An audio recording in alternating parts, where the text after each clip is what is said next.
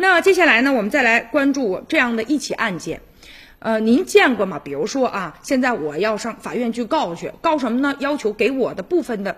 身体的肢体要求进行啊这个火化处理，您觉得这个法院会支持吗？就在近日啊，在江阴法院呢就审理了一起交通事故纠纷的案件。非常离奇的是，在这个事故当中的原告啊，他主张了火化的费用，但是呢，这个费用呢并非是死者的继承人啊，怎么回事呢？讲一讲。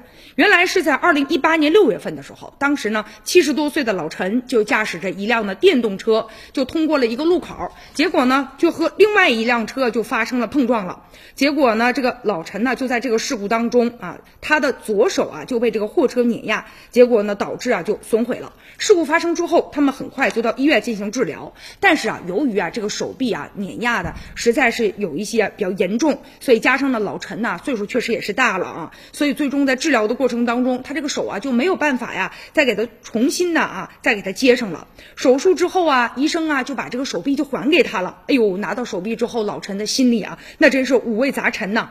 你想啊，他啊就自己有这么一个愿望嘛，说这个人呐，等到百年以后啊，我得带着我这个残缺的一些肢体啊，呃，然后呢和我一起合葬。所以说呢，他就找到了当地的一家呢这个殡仪馆，将自己的这个手臂啊进行了火化了。然后呢，他打算保存好，也买好了这个骨灰盒了。等以后百年之后啊，然后呢再合葬在一起。他一共啊花了一千二百啊四十五块钱。